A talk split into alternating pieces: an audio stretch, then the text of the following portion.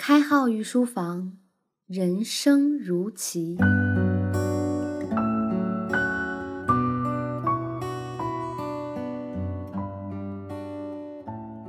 御书房的听官们，大家好，欢迎收听博弈论重新制作的内容，我是开号。上节我们阐述了博弈论的基本概念，因为考虑到有些伙伴第一次听博弈论，我们可能讲的不是特别紧凑，也让我的团队有些不满意，也狠狠地批斗了我一把。那么今天废话不多说，直接上干货。经济史上有三次伟大的革命，分别是边际贡献、凯恩斯革命，最后呢，当然就是博弈论了。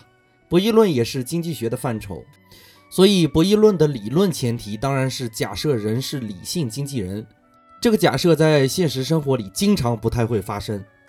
这话怎么说呢？因为很多时候我们做出选择，往往不是通过理性，而是通过冲动来完成的。比如，爱情的起源是对对方的性冲动，创业的开始是对财富拥有的幻想。我们都有冲动消费，人类社会也有冲动犯罪。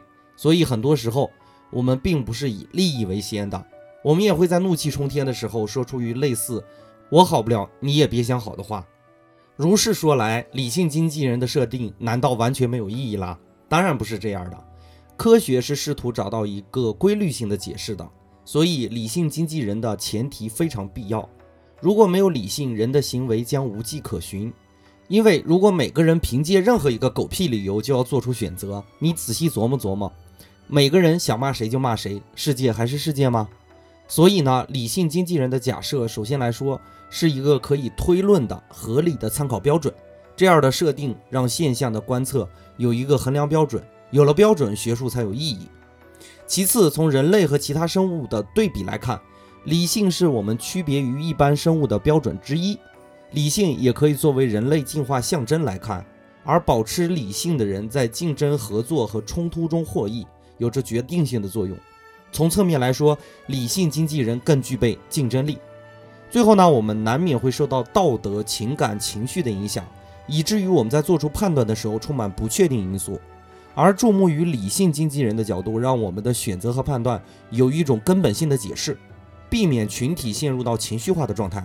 比如我们国家曾经就有过群体失控的状态，但是在市场化的过程中，每个人追求自己的利益，并没有让社会进入到混乱的状态，反倒让每个个体都获得了和谐的生存环境。所以，如上所述，理性经纪人可能是我们作为一个人最基本的，也能算是不太坏的一种选择。让我们把视角调回到博弈论里来。谈到博弈论呢，必须要谈博弈论的分类。博弈论的分类，根据不同分类角度，可以做出以下的分类：从参与者之间是否有约束力的协议来看，博弈论分为合作博弈和非合作博弈。非合作博弈包括冲突博弈和竞争博弈。从这个角度来看呢，我们要选择博弈模型参考，就得考虑参与博弈方的关系。如果按照选择策略是否有时间序列性来看的话，博弈论分为静态博弈和动态博弈。有的伙伴可能玩过三国杀这种游戏，这种游戏的设定策略的发动是有规则顺序的，就是说出牌是有顺序的。这种博弈叫动态博弈。基本所有的棋牌类游戏、竞技类游戏都是动态博弈。而现实生活里的博弈呢，则是静态博弈，是指博弈方在各自的时间内发动博弈策略，只要你速度快，并不需要等待对方执行博弈策略。甚至包括一些电竞类的游戏，比如大家都玩的《刀塔》《英雄联盟》，都是属于静态博弈。在这儿说句题外话哈，有的人可能不太明白，电子竞技游戏怎么能算是博弈呢？我们再回顾一下博弈的四个要素：两个或两个以上的参与者，这一点毋庸置疑，电子竞技类的游戏符合这个特性。玩电子竞技的人，除了对快感的需求以外，他们还在意得分、胜负，甚至是比赛奖金、名次等等等等，这些都可以视作是利益。而彼此都发动自己认为有效的策略，而关注对方和自己状态的信息。这样来看的话，博弈论的四个要素都有呀。所以电子竞技游戏，我们也可以看作是博弈行为。又有点跑题了哈，我们继续说博弈的分类。第三种分类的方法是基于对对方的信息的掌握程度，可以分为完全信息博弈和不完全信息博弈。比如下象棋就是完全信息博弈，对方有多少个棋子儿，对方和我方目前棋局中的实力对比都是显而易见的，这就是完全信息博弈。但是打麻将和打扑克则是不完全信息博弈，对方有什么牌憋着什么胡你都是不知道的，所以叫不完全信息博弈。第四种分类方法是基于博弈的总结果。从博弈的总结果来看，分为正和博弈、零和博弈和复合博弈。这里我要花点时间给大家解释一下哈。正和博弈是指博弈各方的收益总体大于零。比如你来开号的电台点了赞、留了言，让开号的电台更加被人关注，开号的既得利益提升，而你也收获了或者是快乐，或者是知识，甚至你听着开号的声音能睡得更香。这个过程我们都是彼此收益的，所以可以算是正和博弈。零和博弈是指博弈双方的收益总体等于零。如果你和开号赌博呢，咱俩打一晚上牌，你挣的都是我输的，我挣的都是你输的，我们财富的总量没有发生变化，所以只能叫零和博弈。而复合博弈是指博弈各方的收益总体小于零。比如咱俩结伴去抢东西，结果我们不慎选择抢劫了一个武林高手的东西，导致抢东西未果，被受害人当场按倒在地。为了避免打击报复呢，对方把我们的裤子都扒了。我们总不能光着屁股追他吧？咱俩灰溜溜的回家一算，钱没抢到，一人丢了一条裤子，所以我们总体的收益是小于零的。所以，我们这种合作，如果也能叫合作的话啊，是复合博弈。所以，我们现在看一个博弈的时候，要从多个角度去理解。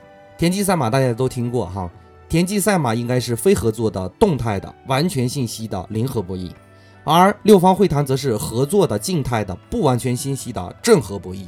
如果能站在分类的角度去思考问题呢，我们提出的策略才能是有效的。换而言之，你在打三国杀的时候，我一直要求你快点出牌，有意义吗？当然，因为是动态博弈，我的这个快点出牌的策略就显得非常的鸡肋。分类的目的是选择更好的博弈策略。生活就像下棋一样，你要尽量的让自己走出精彩的棋，避免走出臭棋。换而言之，你要使用合理的优势策略，避免劣势策略。只有每一个个体都好了，合理的解决了各种问题，通过一些其他的调节，才能让社会进入到帕雷托最优。关于帕雷托最优这个概念，我们日后会讲到，在这里就不做过多的解释了。总之是一个美好的愿景吧。这也是一个基本的社会问题。而其实我们生活中的很多冲突呢、矛盾都源自误解。误解是错误的预期，而博弈论呢是分析互动决策的很有效的一个工具。博弈论要解决的是人类之间资源相互协调和合作互惠，所以理解了博弈的本质，我们也算是为社会做出一丢丢小的贡献吧。我们再深入一点哈，资源的协调、人和人的合作互惠，都需要基本的规则和沟通，这些可以看作是合作的成本，而缩减这个成本的方式就是理解人的行为，而博弈论也正是去解释人行为的本质含义。所以说，学习博弈论是在缩减你生活运营的成本。或许你生活里有些事情让你无能为力，但是学了博弈论之后，博弈论会告诉你，有些事情无能为力已经是最好的选择了。比如失恋了，最优的选择不是沉溺于悲伤，而是努力提升自己的价值，让自己这次失恋成为下次更加美好的恋情的开始。无能为力也许是最好的选择哈。我们还是用人生如棋来结束我们这期的博弈论节目。在节目的最后呢，我想把我去年做了四十四期博弈论凝结成十二个字送给大家。当然，这十二个字出自《论语》：“成事不说，遂事不见，既往不咎。”如果用博弈论的角度去看的话，我们下棋难免会丢一些棋子，或者走一些臭棋，这并不是我们停滞不前的理由。适当的止损，往前看，去追求那个更加具有意义的结果，不要在意一时的得失，这才是博弈论的真髓。人生不如意十有八九，让我们带着哪怕那么一点点的理由，一点让我们进步的理由，努力攀登人生的高峰吧。人生如棋，我不能祝你步步有利，但我一定祝你步步精彩。伙伴们，本节的节目就播讲到这里，感谢大家的收听，我们下节再见。